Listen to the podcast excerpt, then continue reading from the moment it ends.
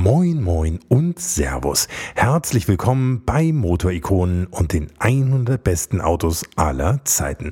Mein Name ist Hans Neubert und ich freue mich sehr, dass ihr heute wieder mit dabei seid, hier beim zweiten Teil der Motorikonen-Folge über den VW Porsche 914.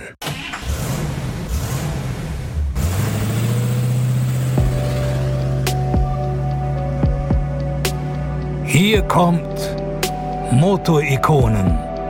Die 100 besten Autos aller Zeiten. Der Podcast mit Hans Neubert und seinen Gästen.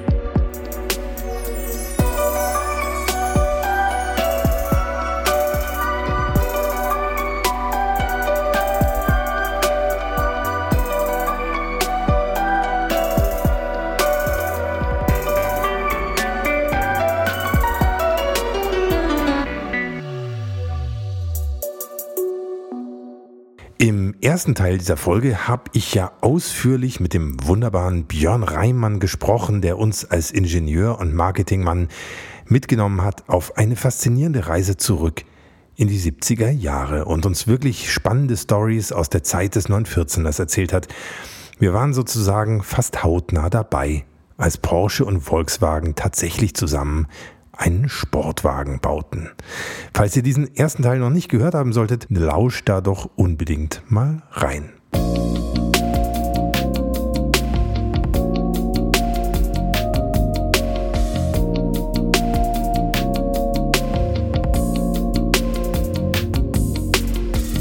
Tja, und heute geht es nochmal weiter mit dem Porsche 914 mit noch einem Gast, der dieses Auto kennt wie sonst kaum jemand und es wahrscheinlich blind auseinandernehmen und wieder zusammensetzen könnte.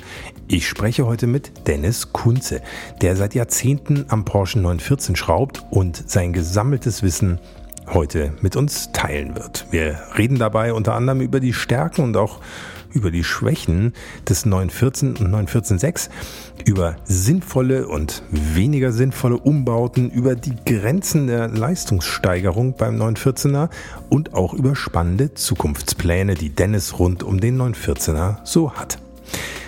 Ich habe Dennis in seiner Werkstatt in Karlsbad besucht, in seiner 914 Boxergarage, wo wir ganz in Ruhe über den 914er sprechen konnten oder zumindest fast ganz in Ruhe, denn Max war auch noch mit dabei der Hund von Dennis, der die ganze Zeit in seinem Körbchen lag und meistens gepennt hat. Also, wenn ihr während des Gesprächs im Hintergrund so ein leichtes Schnarchen hört, dann ist das nicht euer Schatzi auf dem Sofa oder auf dem Beifahrersitz, sondern das ist Max, der diese ganzen Autogeschichten ganz offensichtlich eher langweilig findet. Immerhin, er ist damit der erste Hund bei Motorikonen. Wenn es euch nicht so geht wie Max, wenn ihr alte oder schnelle oder einfach auch besondere Autos mögt, dann abonniert doch einfach Motorikonen in eurem Podcast-Player. Und wenn ihr gern noch ein paar Bilder dazu sehen wollt, dann folgt Motorikonen am besten auch gleich noch bei Facebook und Instagram. Und ich verspreche euch, da wird es in den nächsten Tagen nicht nur weitere Bilder zum 914 geben, sondern auch ein Bild von Max, glaube ich, damit ihr euch besser vorstellen könnt, wer da schnarcht. Und wir legen jetzt einfach los mit dem zweiten Teil dieser Folge zum Porsche 914 mit Dennis Kunze. Wir sitzen hier bei dir in der 914er Boxergarage in Karlsbad. Mhm. Vielleicht mal kurz zurückgespult an Anfang. Wie ging es bei dir los mit dem Porsche 914? Ach Gott, als Kind bei meinem als Papa, kind? ja. Okay. mein Papa hat einen, also der hat Käfer getunt früher und ich habe ihm geholfen so ein bisschen Motorle machen, abschleifen, so mhm. mit 13, 14 hat mhm. es angefangen alles. Und als ich 12 war, hat er einen 914er da gehabt. Und den hat er ein halbes Jahr gehabt. Und dann bin ich da mal mitgefahren, Autobahn. Ich habe es nicht geglaubt, 200 nach Tacho, das war das Schnellste, was es damals so gab. Mhm. Außer halt 911 und Mercedes mhm. S-Klasse und so. Und da bin ich dran hängen geblieben. Das war meine Kindheitserinnerung. Und im in der Nachbarschaft war ein Anwalt und ein Zahnarzt, da standen auch immer zwei im Hof mhm. und auf der Straße. Und da habe ich mir so die Autos angeguckt und immer gedacht, so, ah, wenn ich mal groß bin, habe ich auch so einer. Und so war es dann. Mit 18 habe ich mir natürlich einen Käfer gekauft durch den Papa, den habe ich als Geschenk gekriegt und ein halbes Jahr später habe ich mir dann einen 914er gekauft. Schöner, breiter. Und dann halt wie halt in der 80er Jahre viel Plastik und viel Umbaute gemacht und ja und getuned und gemacht und getan. Also was man heute nicht mehr macht. Mhm. Heute ist man mehr mhm. auf Original, alles mhm. zurückbauen wieder und so. Ja, mit 19 konnte ich mir das Auto eigentlich gar nicht leisten. Wollte ich jetzt nicht so direkt ja. nachfragen, aber. Weil das Fahrzeug, das war, also da war immer was dran. Mhm. Immer ist irgendwas kaputt gegangen und ich habe Koch gelernt und bin dann halt zu Porsche hin und hab dann halt, ja, ja, machen Sie mal die Pedalerie, das Ding wackelt da ohne rum und hin und her. Und dann, dann kam dann die Rechnung und dann habe ich irgendwann gesagt, hey, mit meinem Lehrlingsgehalt als Koch mhm. kann ich mir das nicht leisten. Und dann habe ich gesagt, warum machst du das eigentlich selber? Weil Käfer kann ich auch, das ist ja nichts anderes groß. Und so habe ich mir das angeeignet und dann bin ich, sagen wir mal, wann war das? Vor 25 Jahren? 1995 bin ich dann in der VW Porsche Deutschland Club eingetreten, um ein bisschen mehr Kontakte zu knüpfen und Teile zu bekommen, was die Gemeinschaft halt dazu nutze, da, damit man halt auch an Sachen kommt, wo man gar nicht kriegt. Damals gab es ja noch kein Internet. Und nach einem Jahr, eineinhalb, bin ich dann in den Vorstand gewählt worden als. Berater Technik. Mhm. Warst aber Koch? Ja, immer, immer, also nicht immer noch, aber privat halt mehr, ja. Ja, und dann habe ich halt für die ganze, im Laufe der Jahre, für die ganze Clubmitglieder alle Autos gerichtet, nacheinander. Mhm. Und Motoren gebaut und so weiter und mhm. getuned. Mhm. Und das hat mir immer Spaß gemacht. Das war halt mein Ausgleich zu meinem stressigen äh, Speditionsberuf. Ich habe halt eine mhm. Spedition gehabt mit zehn Angestellten. Mhm. Und das habe ich dann nach 30 Jahren das dann ausfahren lassen und zugemacht und mhm. gut. Mhm. Ja, und dann habe ich vor zehn Jahren ungefähr habe ich dann entschieden, so jetzt machst du dein Hobby, machst zum Beruf. Mhm. Und das habe ich dann halbtags angefangen. Und das ging so ein halbes Jahr. Noch, ich war dann noch Disponent irgendwo und habe dann da noch gearbeitet, zur Sicherheit halt. Und irgendwann war es dann so viel, dann gingen die zwei Berufe nicht mehr miteinander. Es mhm. hat nicht mehr funktioniert. Mhm. Ich habe zwar nachts geschafft, bis morgens dann, oder bis elf, zwölf und dann in die Werkstatt und dann wurde es halt immer mehr. Und dann ist es so, jetzt ist der Zeitpunkt gekommen, jetzt mhm. muss ich Nägel mit Köpfen machen. Mhm. Und dann habe ich natürlich dann um Vollzeit und, und ab dem Tag, also läuft es voll, voll, voll. Anfrage ohne Ende, ich muss sie alle vertrösten, das ist Wahnsinn. Mhm. Ja. Mhm. Bist du allein oder hast du ein Team? Oder wie funktioniert ich habe noch zwei, ja. Mhm. Ich habe noch einen mhm. Blechner und einen Elektriker. Und ich bin so der Mechaniker halt. Mhm. Das heißt, ihr macht auch alles. Ja? Wenn, wir machen sind wir ja haben wir alles schon durch. Blech und Mechanik ist eigentlich. Ja, Autolackierung ja. machen wir mittlerweile jetzt auch. Mhm. Wir haben darüber noch eine die bauen wir jetzt gerade aus. Äh, fangen wir jetzt an. Kleinigkeit immer mal so lackiert, aber jetzt brauchen wir halt Eibrennung, Abzug und so weiter. Ja. Und das bis auf Sattelarbeiten machen wir eigentlich alles selber. Mhm. Ja. Mhm. Kleine Sache natürlich, ja, Beklebe, Dachhimmel und so Sachen, das mhm. geht. Aber halt einen Sitz beziehe und nähe oder ein Lenkrad, das geben wir mal weg. Mhm. Klar. Aber sonst machen wir alles selber. Auch Teile herstellen. Also, mhm. Nachfertigen. Ja. 3D-Druck mhm. und so. Also, okay. ja. ja. Schon ja. ein bisschen fortgeschritten. Was macht so für dich den 914er aus? Das Auto also für mich, das Auto macht das, was ich will. Mhm. Und nicht umgekehrt. Also das mhm. Auto ist für mich angegossen worden. Ich weiß nicht warum. Das Auto liegt mir einfach. Mhm. Also alle Mittelmotorsportwege, was ich jetzt bisher gefahren habe, so das ist meins. Mhm.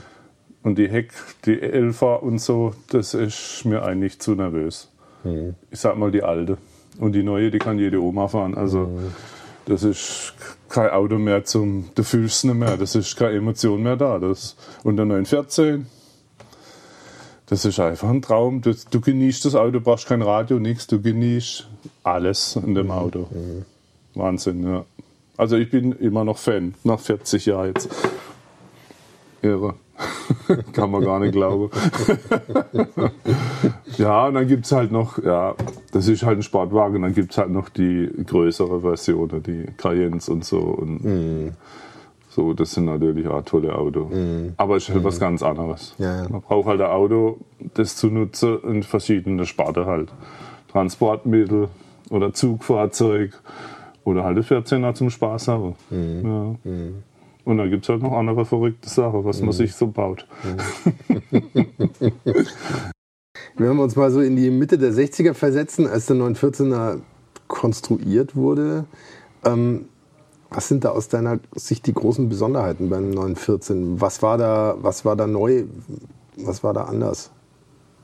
Das war halt, äh, der ist konstruiert worden für, sagen wir mal, fürs Volk oder für die Masse. Mhm. Wie heute Boxster. Mhm. So. Mhm. Also ein billiger Sportwagen und eine kleine 911er, wo sich keiner leisten kann. Mhm. So. Ja, die Besonderheit an dem Auto war halt die Straßenlage. Das war das Allerbeste. Das mhm. war Sportwagen-Feeling, also sagen wir mal Rennwagen-Feeling. Jetzt nicht mit dem 80 PSler, aber mit dem Sechszylinder. Da bist du davor gekommen wie auf der Rennstrecke mit dem Auto. Mhm. Ja, mhm. Das war's halt. Und dann halt moderne Sachen. Vier Scheibebremse zum Beispiel. Hat nur der 11er gehabt damals. Fünfganggetriebe serienmäßig. Hat nur der 914 gehabt. Der 911 gar nicht. Da gab es mit Viergang, mit Fünfgang. Und dann halt verklebte Scheibe. Gab es damals gar nicht. Das war die erste, das erste Seriefahrzeug, wo die Front und die Heckscheibe verklebt war mit dem Fahrzeug. Wahnsinn, das war mir ja. gar nicht so bewusst. Ja. Mhm. Mhm. Und auch Stabilität bringt. Mhm. Also das liegt nicht nur auf, das ist die gesamte Stabilität vom Fahrzeug und Vorderwagen sowieso. Also eigentlich gleich mit quasi mit einkonstruiert, mhm. dass die Scheibe die genau. Karosserie stabilisieren wird. Und so macht man es heute auch im Autobau. Ja, klar. Das meiste wird ja verklebt. Ja. Nicht nur die Scheibe, sondern mhm. auch der Rahmen und manche Sachen, das, das glaubst du gar nicht. Das, das, ist gar keine Schraube, kein Schweiß, nicht nichts, das ist alles verklebt. Mhm. Und das ist halt, dass das Auto sich auch bewegen kann und nicht nur stockelsteif dasteht und irgendwo bricht. Mhm. Und das war ja Sinn, dass er. Mhm. Ja. Macht das Probleme heutzutage, wenn man da die Scheibe rauskriegen will? Nee, gar nicht. Okay. Nee. Die alte Scheibe sind ja meistens kaputt. Mhm. Dann nimmst du einen Draht und heißer und, und durch die Dichtung bohrst rein und ziehst das durch oder mit so einem Schneidedraht. Und dann muss ich halt vorsichtig sein beim Rausmachen mit dem, mit dem äh, Lack, damit mhm. da nichts beschädigt, weil die, die alte Dichtmasse, die bockelt halt, die wird hart. Und dann muss ich es dann nachschleifen, grundiere wieder. Und dann kommt eine schöne, wie sagt man das, so eine, so eine Dichtschnur nennt man das. Das hast du früher genommen. Das war eine Dichtschnur, ein Zentimeter Durchmesser und in der Mitte lief ein Draht durch. Mhm. Und der wird mit einer Batterie heiß gemacht, damit das Gummi dann warm wird. Mhm. Und dann wird es reingelegt und die Scheibe dann drauf. So. Und dann wurde die angedrückt und dann blieb das eine Weile. Und dann äh, Batterie weg, bis halt die Form da war. Und dann wurde es über Nacht getrocknet. Und nächsten Tag hast du dann den Rahmen reingemacht und fertig. Mhm. Und das hat ewig Kuba. Also da gab es nie Probleme. Ich habe noch nie einen Riss in einer Scheibe gehabt von, von einer Spannung oder einen Kontakt an der Karosserie oder so. Weil da schon genug Platz ist. So 4, 5 mm Platz bis zum Blech außenrum und gut. Mhm. Ja. Aber wahnsinnig fortschrittlich für die Zeit einfach. Ne? Mhm. Also ich habe nur geklebte Scheiben, glaube ich, immer auf dem Schirm gehabt, damals beim Audi 100 mit CW-Wert 0,30. Da ging es eigentlich aber eher darum, dass die bündig eingeklebt waren. Da ging es, mhm. glaube ich, eher um die Aerodynamik. Mhm. Ja, bei, bei Limousine ist ja komplett anders. Das ist schon Cabrio. Und da wurde ja auch der Mitteltunnel stärker gebaut, die Seitenschweller, alles, also innen verstärkt. Also stärker im Vergleich zum Elva jetzt? Zum, überhaupt zum Coupé, mhm. ja. Mhm. Tiger, mhm. man sieht ja die Elfa Tiger, wenn mhm. die auf der Hebebühne sind, und die fahrst die hoch, gehen die auseinander. Da mhm. zieht der Motor hinter das Heck runter. Mhm. Und dann kriegst du die Türen nicht mehr auf und zu. Mhm. Also bei der Alte. ja. Und beim 914er nicht? Und beim 914 ist das gar nicht, ja. Mhm. Außer er ist halt rostig und durch, das ist klar. Mhm. Mhm. Dann sieht man dann schon, wenn man fährt, bewegt sich der Türspalt oder nicht. B-Säule. Und dann sieht man, ist das Auto gesund oder nicht. Mhm. Ja, oder man hört es am Dach, wenn es quietscht, mhm. wenn man es zu hat und fährt. Dann sagt man, oh ja, da ist was im Eigen. Mhm. Und dann sucht man und findet es auch gleich. Also, mhm. Schwachstelle gibt es genug. Der, der 914er hatte ja Motoren, die eigentlich äh, als Heckmotoren konzipiert waren. Egal, ob das jetzt die Vierzylinder mhm. waren oder die Sechszylinder. Aber dann wurden die ja gedreht und als Mittelmotor eingebaut. Mhm. Laufen die dann andersrum? Nö, laufen nicht andersrum. nee, nee. Da ist im, im Getriebe das Tellerrad auf der anderen Seite. Mhm. Dann hat man keine fünf Rückwärtsgänge, sondern mhm. fünf Vorwärtsgänge und einen mhm. Rückwärtsgang. Ja. Mhm. Ja, das ist, das 14er Getriebe ist eigentlich ein 911er Getriebe und das Tellerrad auf der anderen Seite. Also da ist nichts groß anders, außer die Anlenkung halt von der Schaltstange. Weil es halt von hinten raus muss mit, in, mit Umlenkung oder halt später dann ab Baujahr 72 ist dann äh, Seitenschaltung, wo dann viel besser wurde. Besser, weil? Ja, weil die Führung von der Schaltung war korrekter, stabiler und äh, ja, direkter. Weil du hast nicht keine zwei Anlenkpunkte gehabt zum Umlenken hinter, sondern es ging direkt seitlich ins Getriebe rein. Und wenn das alles frisch gelagert ist, schaltet sich das wunderbar. Und das 1,7er, also 1,7 Liter heißt bis Baujahr 72 gab es den Jahr, dann kam, kam ja der 2 Liter. Und ab dem Zeitpunkt dann äh, gab es das Seitengetriebe und es war halt viel besser. Die alte hörst dann halt so, wenn sie anfahren am, an der Ampel und schalten der zweite Gang. ja, wenn es halt, wenn's halt einer nicht gewohnt ist, das ist halt das Problem. Ja. Das Moto-Ikonen Factsheet.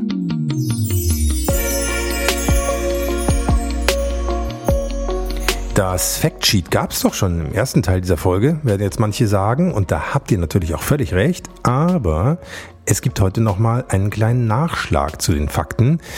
Ihr kennt mich ja inzwischen, ich schaue immer wieder mal ganz gerne auch in alte Preislisten rein und genau das habe ich auch beim VW Porsche 914 getan. Also 1971 kostete der VW Porsche 914 12.700 Mark. Der 914.6 kostete 19.980 Mark. Kein Wunder, er hatte ja auch einen Porsche-Motor. Aber immerhin, es war ein Preisunterschied von fast 7.000 Mark, für die man sich damals schon locker einen VW Käfer hätte kaufen können. Und zwar den teuren, den Superkäfer, den 1302 mit 50 PS.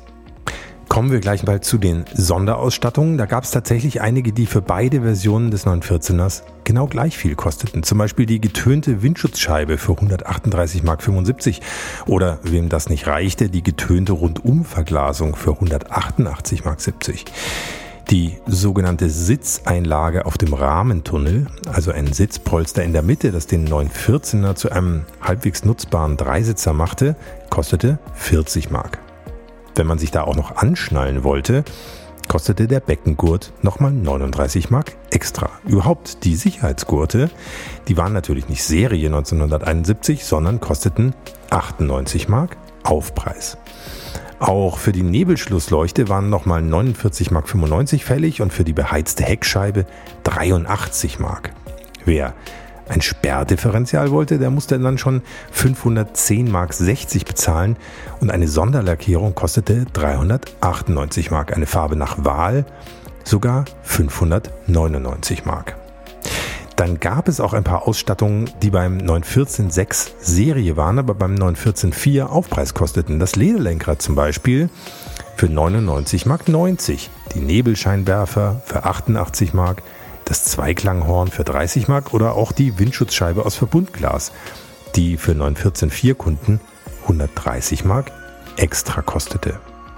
Klassenunterschiede gab es auch bei den Radios. Für Vierzylinderfahrer wurden das Blaupunkt Wolfsburg, Braunschweig und Emden angeboten für 213 bis 381 Mark.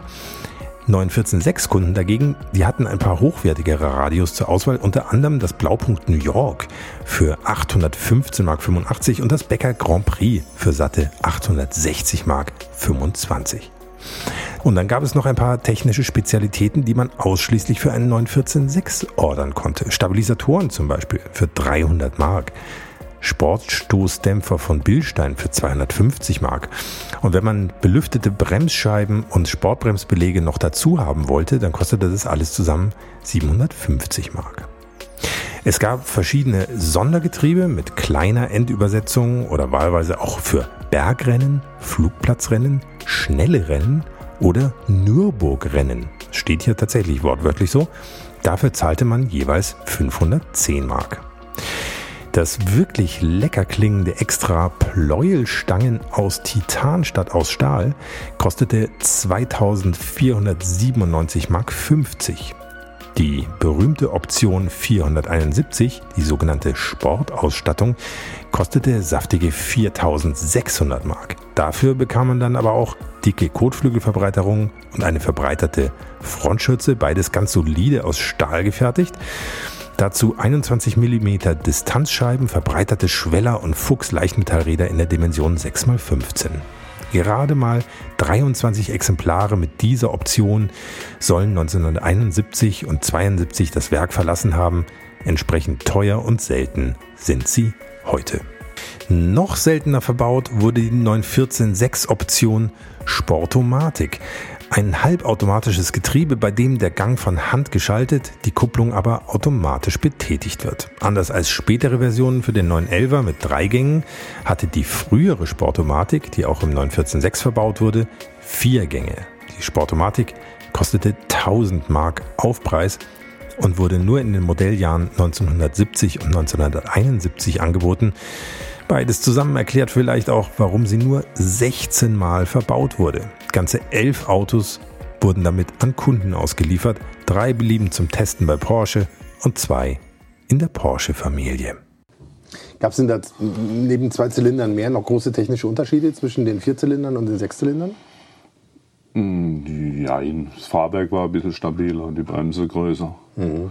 Ja, Stabilisatoren waren drin. Nicht bei alle sechs Zylinder, habe ich gerade festgestellt, sondern ich habe jetzt mal wieder einer da gehabt. Da waren keine Stabis drin.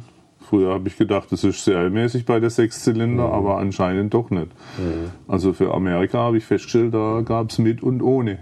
Und die Stabilisatoren bringen eigentlich das Auto besser auf die Straße, weil die Seitenneigung nicht so arg ist. Die eh nicht so groß ist wahrscheinlich. Nee, ne? gar nicht. Ja. Mhm. Und die Sechszylinder waren sowieso ein Stück tiefer anderes Fahrwerk drin, halt vom Elfer. Die Vorderachse vom Elfer ist identisch wie vom 914-6 mhm. komplett. Und die Vierzylinder haben eigentlich nur andere Aufnahme für Drahtnabe, für Bremssättel. Mhm. Eigentlich ist das alles identisch. Und beim Sechszylinder sind das halt alles ein bisschen stärker. Sagen wir, die Drehstäbe sind dicker, die Verzahnung ist anders. Und bei, bei der Hinterachse ist es genauso. Also Fünflochfahrwerk kostet richtig Geld, wenn man es heute umbauen wollte. Fünfloch-Fahrwerk heißt fünf, fünf Schrauber, genau, mhm. oder Bolze. Ja, pro Rad. Und da hat man halt die schöne Fuchsfelge drauf. Mhm. Eigentlich dann so geblieben beim 924, ne? Da war es auch so, der 924 hatte vier Radbolzen mhm. und der 924S mhm. hatte fünf Radbolzen. Der Turbo auch, da fünf, genau. Da so übernommen. Genau, ja. Nur halt anderer Lochkreis, aber ja. damals halt die Vierzylinder, ja, das waren ja äh, Käfer. Käferlochung, glaube ich, beim 24er mit 1303er Bremsscheibe. Und ja, da hat man halt auch, wie beim 914 aus dem VW-Regal, alles genommen und hat es verbaut. Mhm. Und sowas beim 24er, da ging halt ein Audi-Motor rein. Oder vom Golf und die, die Kurble und, und, und, und. Also ganz viele VW-Teile mit verbaut. Mhm. Das war so der Nachfolger vom 14er. Bist du denn jetzt eher so Team Vierzylinder oder Team Sechszylinder beim 914er? Hm, das ist Nachbedarf. Nö, also ich, ich kann einen Vierzylinder bauen, der besser geht wie ein Sechszylinder, mhm. ein Originaler. Also das spielt keine Rolle. Beim, beim Sechszylinder, sage ich mal, da spielt das Gewicht eine Rolle das Auto sitzt halt satt auf der Straße, ist nicht so agil, der Sechszylinder, wie jetzt ein vergleichbarer Vierzylinder. Einfach durchs Motorgewicht. Ja, genau. Mhm. Ja. Und wenn ich jetzt so einen Vierzylinder nehme, 2 Liter mit 100 PS und stelle den 110 PS Sechszylinder neben dran und fahre mit beiden Vergleich, fahre ich besser mit dem Vierzylinder. Mhm. Nur das Geräusch ist halt angenehmer vom mhm. Sechszylinder. Mhm.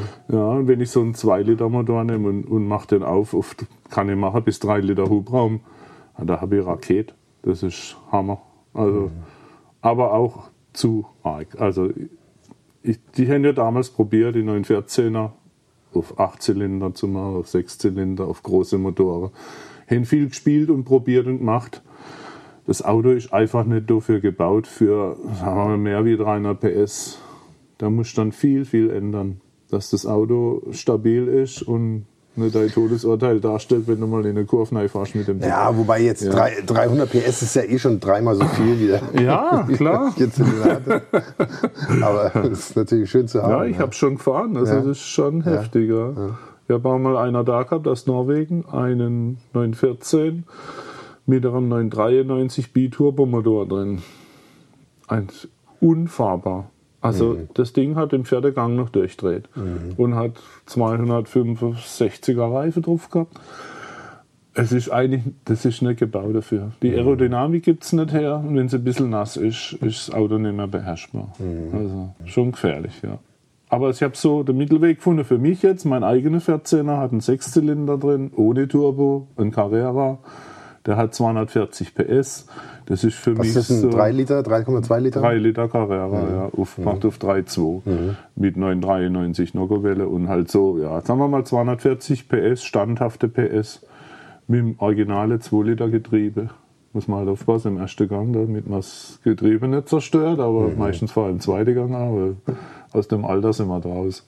Das ist dann das Getriebe. Das ist ein 914er 2 Liter Getriebe, ja, Seitenschaltung. Das kann man aber auch verstärken, innen drin, also andere Zahnräder. Haben die Sechszylinder dann andere Getriebe gehabt? Mm, Die haben eigentlich das identische gehabt vom 901, also 911er Getriebe. Ja.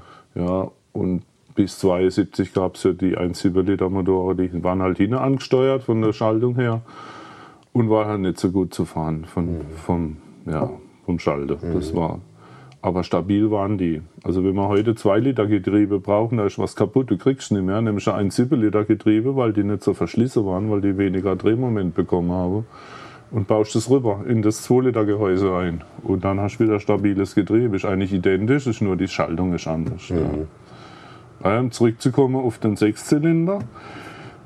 Ich bin das Auto, ich habe das Auto gekauft mal vor 25 Jahren, nein, vor 30 Jahren, ja, vor 30 Jahren. Und habe das Ding umgebaut, erstmal auf 2,7 Liter Motor mit 175 PS, Sechszylinder. Und dann ging das weiter auf 3 Liter, 3,2 Liter. Und immer wieder gesteigert und, und zuerst Bremse gemacht und dann der Motor. Und und und. Und zum Schluss war ich dann bei 964 Bremsanlage vorne hin und Handbremse selber gebaut mit innenliegend wie beim Trommel wie beim 911 und Fahrwerk dazu und alles. Und bin dann auf der Autobahn das erste Mal und also bin 250 gefahren so nach Tacho und dann war hinter mir 911 und ich so oh ja jetzt probieren wir mal was Vollgas gefahren war Gott sei Dank alles frei und nach Tacho 280 so rum. Und dann habe ich gemerkt, da habe ich immer noch hinten dran. Na gut, jetzt fahr ich mal auf die Seite. Wollte ich fahren auf die Seite. Ging leider nicht. Lenkrad gelenkt, Auto ist geradeaus gefahren. Habe ich Unterluft gekriegt vorne, vor der Achse und war, also die Räder waren in der Luft. Also kurz vorm Abflug. Dann bin ich vom Gas runter und irgendwann bei 260 hat er wieder gegriffen und ich bin seitlich und der ist vorbei, hat mir den Daumen gezeigt und ich habe bald einen Herzinfarkt bekommen. Ja. Bin rausgefahren auf den Parkplatz. Ich habe damals nicht geraucht, dann ich, oh, jetzt bräuchte ich die Zigarette. und ab dem Zeitpunkt habe ich gesagt, so, mit diesem Auto fahre ich nie wieder schneller wie 240, 250 und dann ist gut. Habe ich auch nie wieder gemacht. Also das Auto ist nicht zum Schnellfahren gedacht. Also Heiße Autobahn, Geschichte. Schön, ja. dass du noch da bist. Ja, genau. da habe ich mich erinnert an den Le Mans-Überschlag. Und dann wieder, ja, das wäre mir passiert, wenn ich da weiter drauf geblieben wäre. Ich sage, nee, nichts mehr. Und da hab, war für mich die Grenze erreicht von dem Auto, äh, das nicht weiter zu entwickeln. Jetzt für mich, Gut, theoretisch lässt sich das wahrscheinlich aerodynamisch irgendwie lösen. ne? ja klar, aber fürs Schnellfahren gibt es andere Autos. Also ein 914er hat ja vorne nichts. Da geht es unten Luft durch und oben durch. Da ist, und hinten kein, da ist kein Diffuser, da ist nichts, kein Spoiler. Und wenn man das an das Auto macht, ah, das ist furchtbar hässlich. Also da musst du ein neues Auto konstruieren. Also bleibt man dabei bei der alten Form, sagt, okay, komm, 230, 240 PS, fertig. Und dann halt die, sagen wir mal, die Getriebeübersetzung kann man ändern, dass der dann bei 230 oder 240 aufhört, dann ist dann Ende. Ja, und so haben wir es dann auch gemacht. Sind wir vielleicht schon bei der ersten Schwachstelle gewesen? Das wäre nämlich meine nächste Frage gewesen. Aus heutiger Sicht, was sind denn so ähm, für dich, ich meine, du machst es ja hier beruflich, die allergrößten Schwachstellen äh, am 914er? Womit beschäftigst du dich in deiner täglichen Arbeit am, am meisten? Leidige Karosserie. Ja. ja, ja, das Allerschlimmste. Ja. Die Technik ist eigentlich stabil und machbar. Es kommt halt darauf an, wie man sie behandelt, aber der Rost, ja, überall. Also leider haben die damals an den Autos nichts gemacht, an Rostschutz gar nichts. Ja. wenn man es nicht explizit äh, geordert hat bei der Bestellung, Hohlraumwachs oder Versiegelung, gab es alles damals, aber hat halt extra gekostet. Und damals war das so, die haben die Autos gebaut, maximale Lebensdauer, fünf, sechs Jahre und dann hat sich der Papa ein neues Auto gekauft. Und so war es mit allem. Mal mit Opel, mit Mercedes, Porsche. Alle sind sie weggerostet in den 70er. Die schöne Auto, ja. Ja, und die heute noch da sind, die sind ja sowieso schon wahrscheinlich mindestens einmal restauriert worden. Ne? Ja, klar. Ja. Und dann gibt es halt die Autos aus Amerika, jetzt sagen wir mal Kalifornien, die Ecke und Texas und so. Die sind halt von der Karosserie super, aber die Technik ist am Ende. Also ganz furchtbar. Also Optik, Technik, ganz schlimm. Aber Karosserie sind halt toll. Und dann kaufst du so ein Auto, steckst aber lieber das Geld in die Technik rein, anstatt in die Karosserie. Weil die Karosserie, da kannst du ohne Ende reinstecken. Da bist du bei 50.000, 60.000 Euro bei der Restauration, bis so ein Auto dann fertig dasteht, lackiert. Und das ist schon das, ist das, Haupt, das Hauptding von dem Auto, dass die Optik stimmt und die Stabilität. Die Teile kriegst du eigentlich nicht kaputt. Die, kannst, die meisten Teile kannst du aufarbeiten. Die gibst fort zum Strahle, Pulverbeschichte oder in Galvanik und machst dein Lager und Stoßdämpfer und alles neu rein und dann passt es wieder.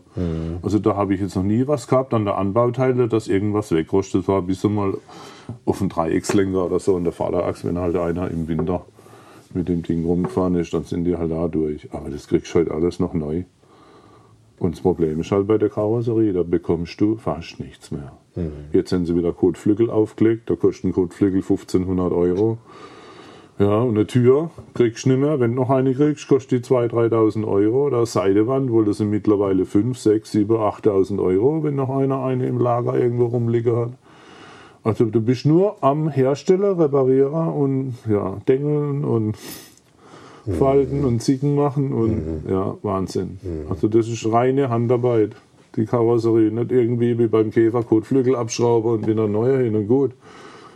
Ja, weil das ist, die Karosserie ist komplett verschweißt und das ganze Auto. Da kannst du nichts irgendwo was abschrauben, bis auf die Stoßstange. Und das ist das Problem. Und dann brauchst du eine Leere, du brauchst einen, einen, einen Drehkorb, wo das Auto reinspannst. Du brauchst Stabilität innen drin, da baust du dir dann innen drin ein Gittergerüst, damit das Auto steif bleibt, dass die Türe auch hinterher ins Dach wieder passt und Scheiben alles. Und das musst du alles beachten. Und dann, wenn das Ding loslegt und baust es auseinander, dann machst du erstmal eine Seite und dann guckst du und Mesh und Tür wieder rein, Tür wieder raus und, und, und. Dann hast du dann deine Maße überall vom ganzen Auto und die musst du einhalten. Wenn dann unten was nicht stimmt, sind es unten Millimeter, oben sind es zwei Zentimeter. Und da passt nichts mehr. Und das ist das, das, was teuer ist an der Restauration von dem Auto. Ich wollte dich fragen nach dem schlimmsten Auto, das du jemals hier hattest, aber ich höre es schon so durch. Das sind dann die Autos mit schlechten Karossen Ja, wahrscheinlich. ne? ja, ja. Genau. Ja. Ja, ich habe Autos schon da gehabt, da habe ich allein nur 300, 350 Stunden geschweißt. Also da war nichts mehr da. Da unten steht es auch wieder einer. Da bin ich jetzt bei 250 Stunden. Dieses komplett zerlegte Ding da unten. Ja, ja. Da machst du dann Innenschweller, Außenschweller, Innenkotflügel, Motor, Innenseitewand, Brandwände, da ist alles durch. Lohnt sich sowas eigentlich nicht. Ne? Nee, eigentlich nicht. Also eigentlich kann man da besser bei Bringer Trailer irgend so Ding aus Texas sich holen, oder? Ja, genau. Das habe ich das gleiche Problem gehabt mit einem Kunde jetzt. Der wollte unbedingt das Auto, dass ich es restauriere. Ich habe es ich hab's auseinander gemacht, habe ihn kommen lassen, haben es angeguckt. Ist das so. Je mehr ich wegmache, je schlimmer wird's. Wie wäre es, wenn wir andere Karosserie suchen? Egal, Hauptsache nicht so schlimm. Für, für 10 oder für 8 oder was es gibt halt. Nee, er möchte das Auto gern haben, weil das in dem Auto stecken Erinnerungen und ja, wie es halt meistens so ist, ist schon so. Wenn, das ist noch, glaube der erste Zweitbesitzer von dem Fahrzeug. Hat da drin seine Frau kennengelernt und geheiratet mit dem Auto und und und. Ja, aber. Ich habe selber so ein Auto, mir muss man ja, das nicht erklären. ja, ich kann das total das verstehen. Dann, ich verstehe es dann schon, aber hinterher ist dann halt das Geheule groß, wenn es dann an den Geldbeutel geht und denkt, boah, klar wird das Auto wieder, wie es mal war. Besser wahrscheinlich. Mhm. Also mit Rostschutz und allem, aber damals hast du es ja alles nicht gehabt, Pulverbeschichte und so weiter und Hohlraum. Mhm. Also da rostet nichts mehr. Und heute behandeln die Autos, die werden behandelt wie äh, rohes Ei. Da fährt keiner mehr im Winter in Skiurlaub mit dem Auto. wie man es früher gemacht hat. Ich war ja selber dabei, zu dritt mit dem Ding in Skiurlaub gefahren. Das ging alles. ja, übel. Und heute machst du es ja nicht. Allein wenn schon eine Wolke am Himmel ist, du bleibst daheim. Deswegen hebe die Autos jetzt auch ewig. Also einmal restauriert und dann ist gut. Ja. Ja, mein eigener habe ich jetzt vor 13 Jahren restauriert, genau. Steht noch da wie damals. Kein Bläsle, nix, alles gut.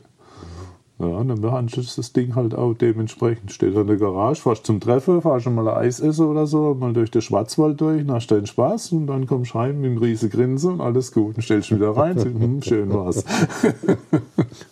Also Blech schlimm, ja, abgehakt. Mechanisch ist das nicht auch wahnsinnig mühsam, an diesem Mittelmotor rumzuschrauben, der da irgendwo da tief innen drin so verbaut ist? Das geht, das ist Übungssache. Ja? ja, ja.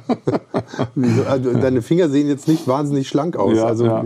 Wie, wie macht man das? am Motorregel raus und dann links und rechts äh, einen Schutz drauf. Und dann, ja, meistens sind sie nur Zündung einstellen, obenrum oder Undichtigkeiten beseitigen, Einspritzdüse wechseln, Benzinleitungen. Aber du bist wahrscheinlich auch ein Meister im Motor rein und rausbauen, oder? Ja, das geht fix. Also ruckzuck. Zwei Stunden ist da draußen. Alles weg ist. Und dann machst du das komplett raus mit dem Getriebe, mit Ausfuhrverlag, mit allem. Das geht viel schneller. Und dann kannst du draußen arbeiten. Du siehst viel besser, was ist Sache, wo tropft da und ja.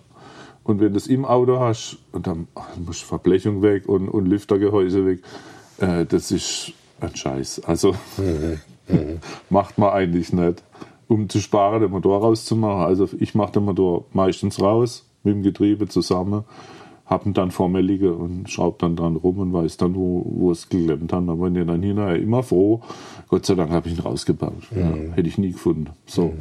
Ja, aber du, du kommst ja nicht hin. Mit Spiegel und so, das ist, ja, ist halt verbautes Ding. Aber macht nichts, macht halt Spaß. Ich mache es ja immer noch.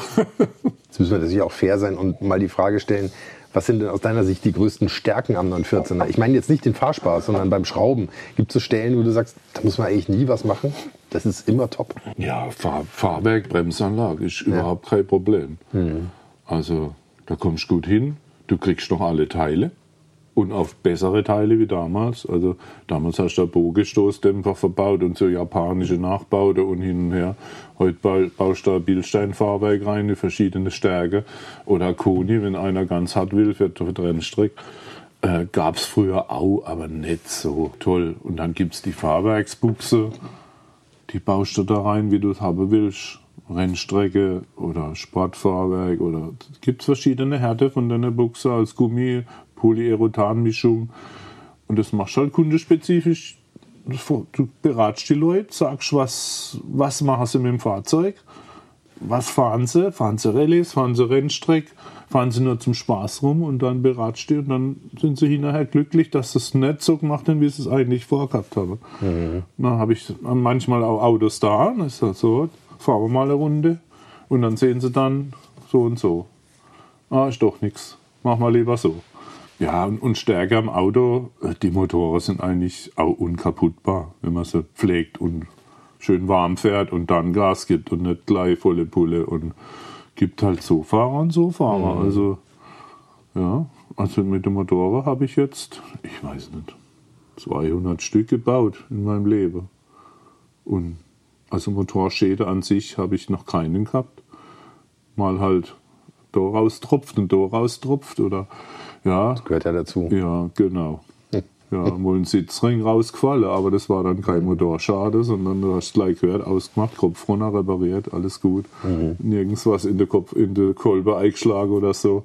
Das passiert halt bei den alten Köpfen. Wenn die halt alt sind und du schrumpfst dann die Sitzring rein. Normalerweise müsste aber das Alu ist halt 50 Jahre alt. Eigentlich gehört dann ein neuer Kopf drauf und dann sagt der Kunde, halt, boah, neuer Kopf, die ist nicht kostet so und so viel. Das ja, komm, guck der alte noch retten. Machst dann halt auch. Und irgendwann hinterher ist dann das Geschrei groß. Ne? Hätte man doch so lieber so gemacht, aber ja. Und die neuen sind dann Nachfertigungen oder sind die noch New Old Stock aus dem Regal oder wo kommen die her? Nachfertigung, Ja. aber qualitativ besser wie die alte. Mhm. Also die Alulegierung früher war nicht so toll, aber ich kann die alte auch retten. Also wenn jetzt mal was abgebrochen ist, Alu ausschweißen geht alles. Wo kommen die Nachfertigungen her? Die kommen nicht von Porsche, oder? Wer macht das? Amerika. Ja. Also das meiste Material jetzt an Motoren und Tuning-Sachen kommt aus Amerika. Ja.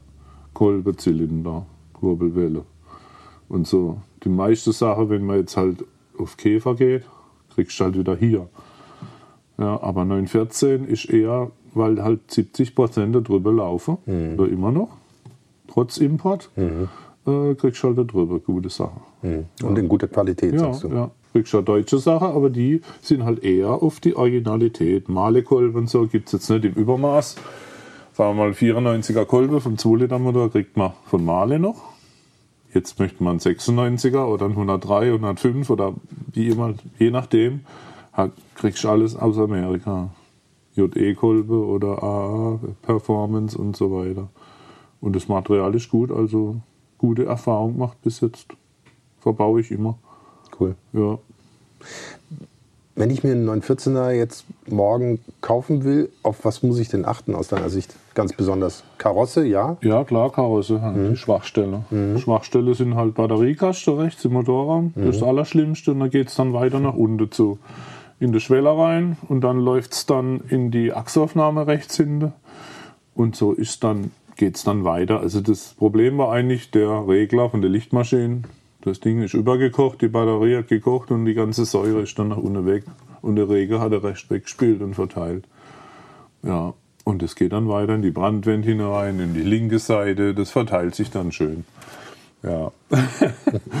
und dann hast du vorne die Stoßstangeaufnahme links und rechts in der Kotflügel drin. Dann hast du die Sicke zwischen Windlauf und zwischen Kotflügel. Da rostet so viel. Dann der Tigerbügel von innen raus halt, von unten. Das, da ist halt auch nichts abgedichtet. Also das frisst sich hoch sozusagen. Ja, ja, genau. Ja, durchs, durchs Rad spritzt dann das Wasser in die Ecke rein. Dann haben sie so einen Schaum verbaut in der Ecke. Der das schön sich voll aufsaugt. saugt. Ah, ist ja, genau. Idee. Und dann ist das, das ist dahin gegammelt. Ja. Und so ist es. So geht es dann hinten weiter. An, an die hintere Stoßstangeaufnahme. Im Kofferraum hinten drin zum Beispiel ist Wasser reingelaufen, durchdrücklich dadurch.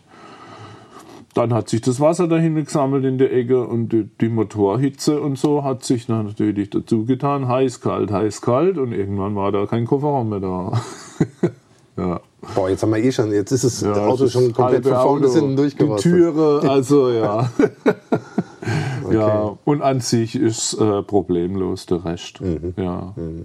Da hast ja, wenn du einen Sechszylinder hast, da musst du halt auf, auf die Kettegeräusche. Kettespanner waren da keine drin. Ja, und, und gucke, dass immer Ölwechsel gemacht worden ist. Ja, das ist wichtig, dass er halt nicht überall raustropft, die schwitzen alle. Aber tropfen sollte sie halt nicht so richtig, dass halt auf dem Boden rieselt, mit einmal ein Tröpfle ist, okay, das ist normal. Alles gut. Und die Getriebe halt. Ja, Synchronisation, dass da nichts kracht und macht. Und, und die Lagergeräusche vom Getriebe. Vierter, fünfter Gang, wenn du was hörst, dass sich das nicht anhört, wenn du mit dem Auto rückwärts fährst. Ja, so Sachen. Ja, Bremsanlage muss stimmen. Bremssättel dürfen nicht fest sein. Das ist hinten ein Problem. Die hinteren Bremssättel vom 14er gehen als oft fest. Liegt an der Handbremsseile oder am Sattel selber. Durch längere Standseite. Wenn das Auto immer gefahren wird, überhaupt kein Problem, hält ewig. Aber wenn das Ding eine Weile steht, sagen wir mal, ab zwei, drei Jahren geht es dann los. Was passiert dann? Quellen die Bremsschläuche Kolbe auf? fest, genau. Ja, das, das auch, das kommt ja noch dazu, genau. Ja. Kolbe fresse fest, innen drin. Und dann gehen die nicht mit zurück. So, Hauptbremszylinder ist noch ein Problem. Der, wenn der auch länger steht, sind die Gummidichtungen innen drin, die wäre porös. Dann läuft die ganze Brühe in die Mittelkonsole rein, in den Mitteltunnel und frisst sich nach hinten weg und dann ist auch wieder der Rost. Also gibt viele Stellen. Man, man landet immer wieder beim Ja, Rost. ja, ja. Okay, verstanden. Muss man denn was Besonderes beachten, wenn man jetzt ganz schlau ist und sich sagt, ich, ich hole mir einen aus, aus Texas, Arizona, Kalifornien ähm, und der hat dann weniger Rost? Äh, auf was muss man bei US-Autos achten? Du hast vorhin schon gesagt. Ja, nur auf die äh, Technik, und Technik. auf den Lack. Und die Amis sind gute Spachtler. Also Mhm. ich kaufe lieber ein ehrliches Auto, wo der Lack abgeplatzt ist und rissig ist, als, äh, als ein Auto, wo Picobello dasteht, du weißt nicht, wie viel Unfälle ich habe, denn da überrascht mich immer wieder, dass ich mache da was weg und dann sind dann Löcher drin, Niete drin, damit der Spachtel hält, Zentimeter dickte Spachtel drauf. Also ganz schlimm. Lieber Auto kaufen, das echt schlimm aussieht, aber ehrlich ist. Ja. Und die Technik halt. Die Amis pflegen ja Autos nicht. Die Autos, wenn die kaputt sind, die stehen dann auf der Straße, werden stehen gelassen und zack, kaufen sich ein nächstes Auto, warum das so ist. Einfach stehen gelassen und in den Wald geschoben. Also wirklich schlimm. Ja, mein erster 911er, das war ein T von 69, der hatte Kolbenringe vom Dodge drin. Mhm.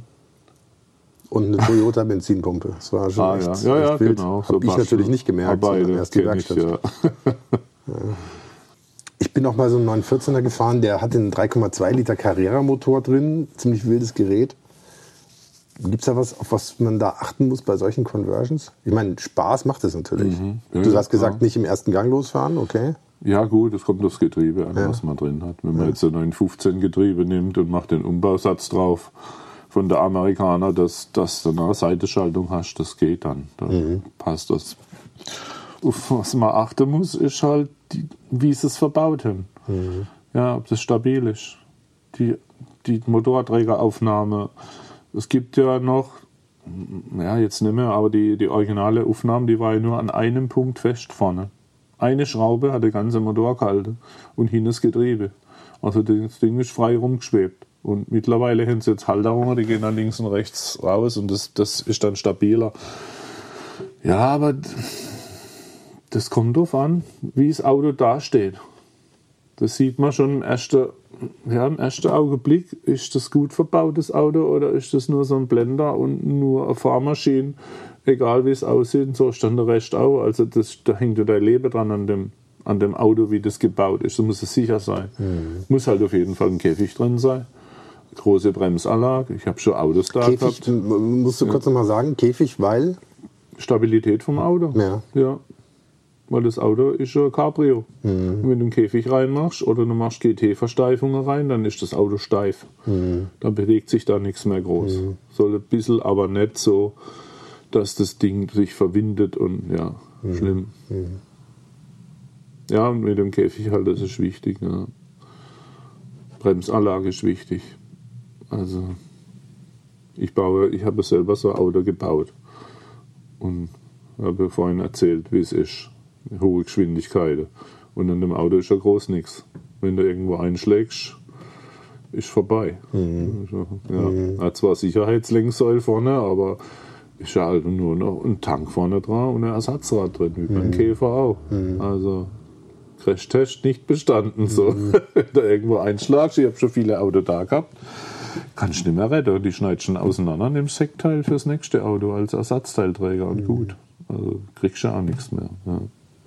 Also ich würde da vorsichtig sein. Ich baue mal, also für mich jetzt geredet, ich baue mir die Autos selber, dann weiß ich, was sie haben, was sicher ist. Und ich weiß ja nicht, was der da vorher oder die das verbaut haben. Ich hatte mal einer da mit einem V8 Chevy Motor drin, mit 350 PS. Hat Spaß gemacht. Aber dann hat er Bremse drin gehabt vom 1,7 Liter. Er denkt, 80 PS Bremse und 350 PS Motor drin, das funktioniert halt nicht. Dann machst du dann nur die Optik, alles schön und toll. Und dann denkst du, was ist denn das für eine Bremsanlage, um Gottes Willen. Ja. Und sowas soll dann zum TÜV, funktioniert nicht. Nee, wollte ich gerade sagen. Ja. Spätestens der Ja. sortiert es dann aus. Ah ja, klar. Dann kommen sie wieder zurück und dann, oh, Bremsanlage. Das ja, hab ich doch gesagt, funktioniert nicht. Ah, das muss doch reichen. Na, dann stimmt was nicht im Kopf. Also, ich will nicht am Baum kleben irgendwann, weil Bremsen nicht geht. Ja, Wahnsinn. Also wenn wir schon von dicken Motoren reden, es gab ja auch noch die Rennsportversionen, den 914 6 GT zum Beispiel und den 916 vom, von den beiden Achtzylinder-Autos mal ganz zu schweigen. Ähm, kommt dir sowas auch mal in die Hände? Steht sowas immer nur im Museum oder siehst du sowas auch mal? Ja, auch. Also 914.6 GT Originale hatte ich jetzt noch nicht da, aber viele Conversions, also Nachbaute vom 914.6 umgebaut zum GT. Habe hab ich viele auch schon selber gemacht und, Ja, und gerichtet. Wo jetzt, sagen wir mal, die meisten fahren ja in Amerika rum, die GTs. kriegst du hier kaum welche. Und die, wo es noch gibt, die geben die Auto nicht her, ist ja klar. Ein Originaler gab es ja nur 22, glaube ich. Ja. Und 916er gab es nur 11. Ich hatte mal, Ja. ich hatte mal einer da, ein Prototyp. Der, das ist aber schon 30 Jahre her. Also der war, es war mal ein schmales Fahrzeug, 914.6 und auch mit einem verschweißten Dach. Da hatte ich auch noch Kontakte zum Museum und zu den Entwicklern und so, wo das Auto mal gebaut haben.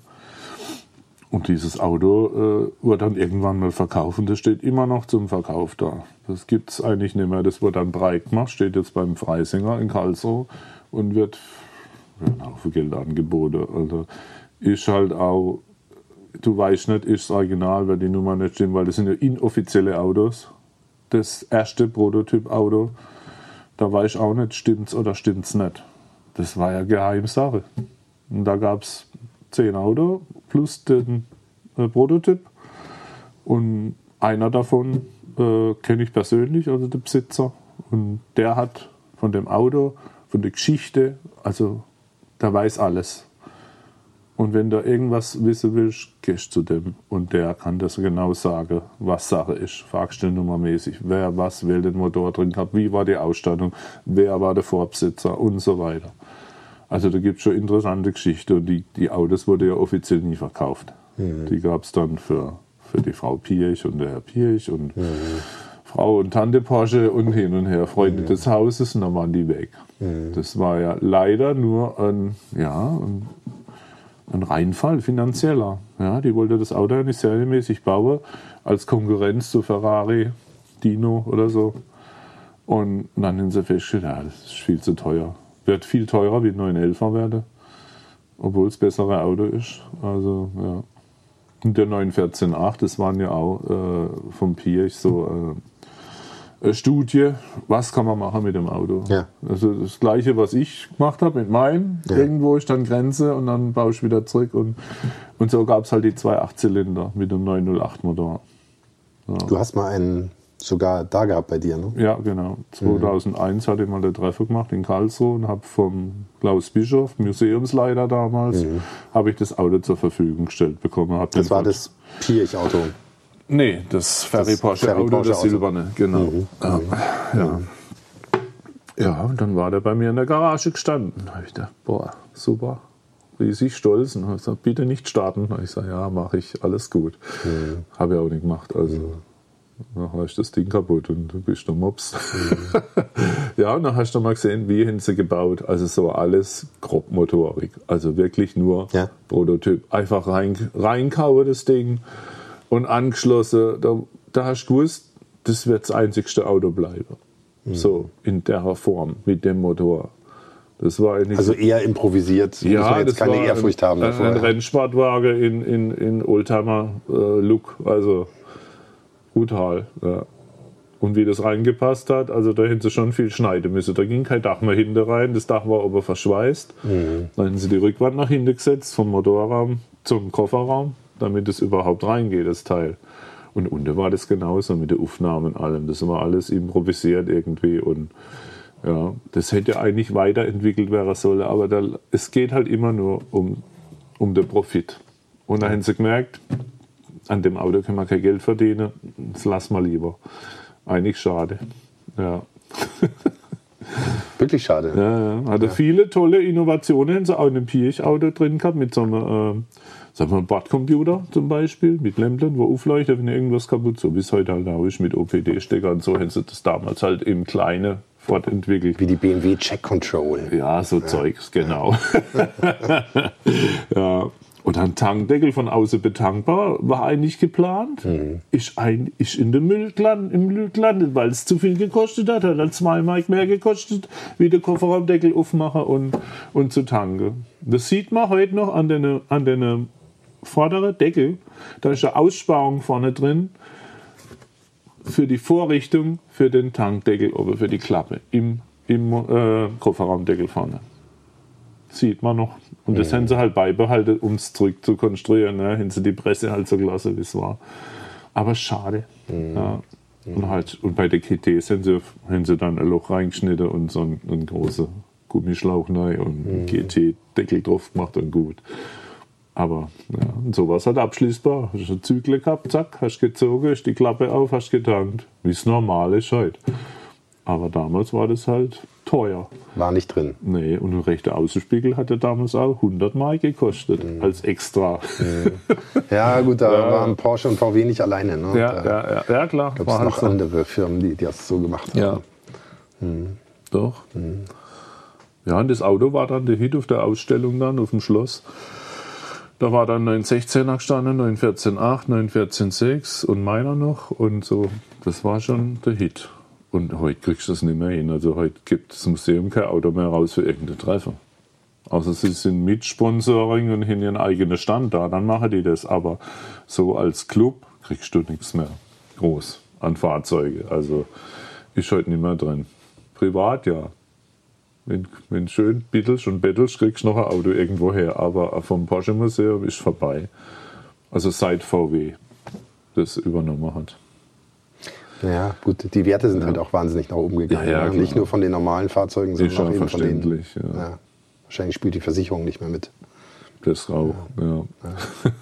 Hast du noch irgendwelche Projekte für die Zukunft? Was, was hast du noch vor in, in Sachen 914? Ja, ich werde, wie es gerade so der, der Hype ist, um die äh, 911er Rallye-Fahrzeuge wieder aufleben Ja. zu lassen, gibt es jetzt einen 911 Dakar mittlerweile zu Mhm. kaufen.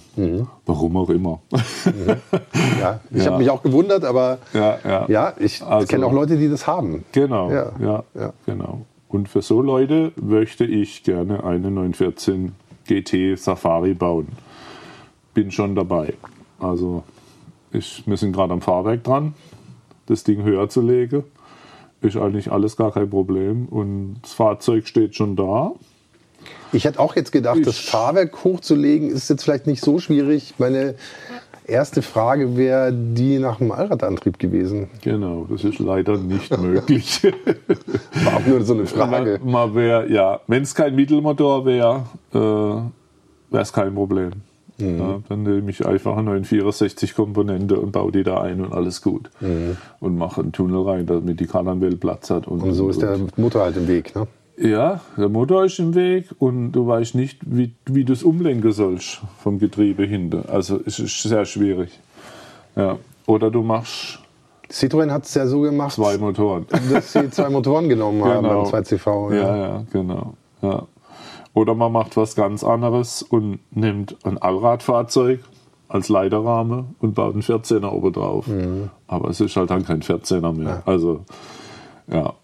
Ja, da muss man halt leider ohne Allrad zurechtkommen. Und es kommt mal auch. Also mit dem Auto kommt schon überall durch. Vor dem Audi Quattro war das ja auch möglich, ohne Allrad eine Monte Carlo zu gewinnen. Insofern Ja. ist das ja vielleicht auch gar kein Schaden. Genau. Ja. So ist Ja. Ja, da habe ich noch ein zweites Projekt vor. Also, wir sind gerade dran, einen 914er wieder aufleben zu lassen. Ja. Designt ist er fast fertig jetzt. Also, das heißt, moderne Technik. Sagen wir mal Cayman, Boxstar-Technik, so ist er eigentlich das identische Auto, aber in 914 Optik. Aber, Aber modern- re redesigned. ja, sagen wir mal, wie Mini, Fiat 500 gibt es alles wieder. 911 ist größer geworden und der 14er ist schon gestorben damals, ist halt nicht weiterverfolgt worden und das wollen wir hier wieder aufleben lassen. Spannend. Mit wem machst du Ja. das zusammen? Äh, mit einem Designer und mit meinem guten Blechner, mein, mein Künstler. ja, wir sind schon jetzt am Designen und dann am Abscannen und dann geht's los. Für wann habt ihr euch das vorgenommen, dass sowas auf der Straße steht? Ah, zwei, drei Jahre brauchen wir. Der Safari wird jetzt nächst, also dieses Jahr fertig werden. Und dann geht's weiter. Cool. Dann sag mal Bescheid, wenn es soweit ist, Genau. dass wir da mal einen Blick drauf werfen Ja. können. Es gibt ja schon manche, wo das gemacht haben als Einzelstück. Mhm. So äh, Conversion, sagen wir mal, so Snap-on auf äh, andere Autos. Es gibt ja verschiedene Sachen. Aber das ist für mich alles so, ja, so zusammengeschustert und nicht so toll. Damals gab es ja einen Nordstadtkäfer. Ja. auf 14er Ja. Basis, auf Ja. 14.6. So kann man sich ungefähr vorstellen. Ja. Aber halt aus, als Neuteil. Also jetzt nicht eine alte, eine alte Bodengruppe genommen und einen 14er oben drauf geknallt, sondern neu konstruiert. Also ein richtiger Rahmen, alles verkleidet und außenrum äh, Kohlefaserkarosserie aus einem Stück vorne, also Kotflügel und Front und äh, moderne Scheinwerfer, aber die Optik vom 14er nur halt etwas ausgeweitet und auch halt CW-Wert gesichert und ja, damit das Ding einmal 280 fahren kann. Weil, Ohne vorne abzuheben. genau. Das sind doch schöne Ja, Aussichten. das ist so mein, mein Abschlussprojekt in meinem Leben. Das, das will ich auf jeden Fall fertigstellen. Ja. Man weiß ja nie, wie lange man noch hat. Das ist ja das. ja. Ja, das Du du, ja weißt recht nie, fit. was passiert oder gesundheitlich oder ist ein Unfall oder so. Man sieht ja immer, was außenrum passiert. Und denkst mal, hätte ich doch nur das gemacht und nicht nur drüber geschwätzt, sondern einfach machen. Und das ist wichtig für mich. Was zu hinterlassen, wenn ich nicht mehr bin, sagt er, der Spinner, der hat das Ding gebaut. An den wird man sich immer erinnern. Allein nur wegen dem Fahrzeug. Und wenn so nichts machst und lebst dein Leben und bist, bist verschwunden und vergessen. Und das will ich nicht. Das war's für heute mit Motorikonen und den 100 besten Autos aller Zeiten.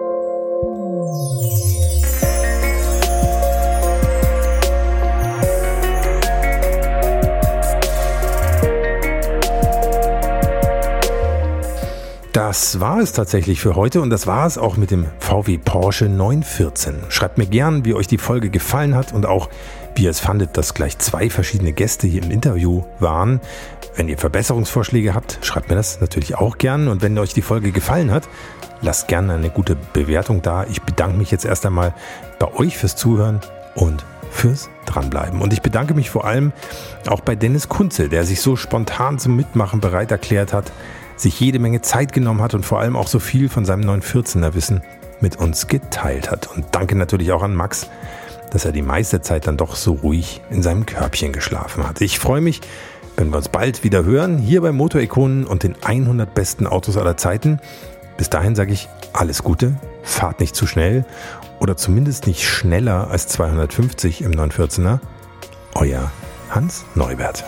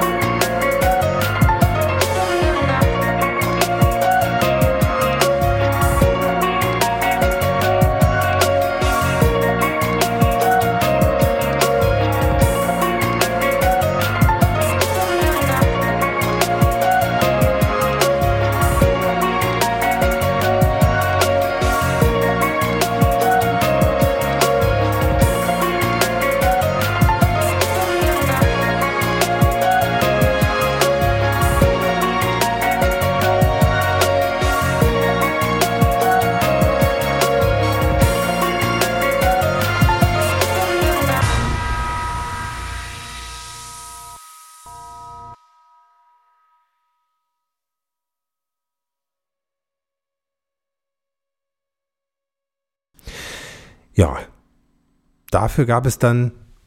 Mh, nee, dafür gab es dann noch einige Sonderausstattungen. 14 getan. 1971, mein Geburtsjahr übrigens, habe ich das schon gesagt? Egal. 1971 kostete der Porsche. Hm, okay, nochmal. Es gab verschiedene Sondergetriebe mit kleiner Endübersetzung oder wahlweise auch für Bergrennen, Flugplatzrennen, schnelle Rennen oder Nürburgrennen. Nürburgrennen. Nürburgrennen. Tja, und heute geht es nochmal weiter mit dem Porsche 914 mit noch einem Gast, der dieses Auto kennt wie sonst kaum jemand und es wahrscheinlich blind auseinander und wieder zusammensetzen könnte. Auseinandernehmen. Auseinandernehmen. Nicht auseinander. Die lecker klingende extra Pleuelstangen aus Titan statt aus Stahl kostete 2497,50 Euro.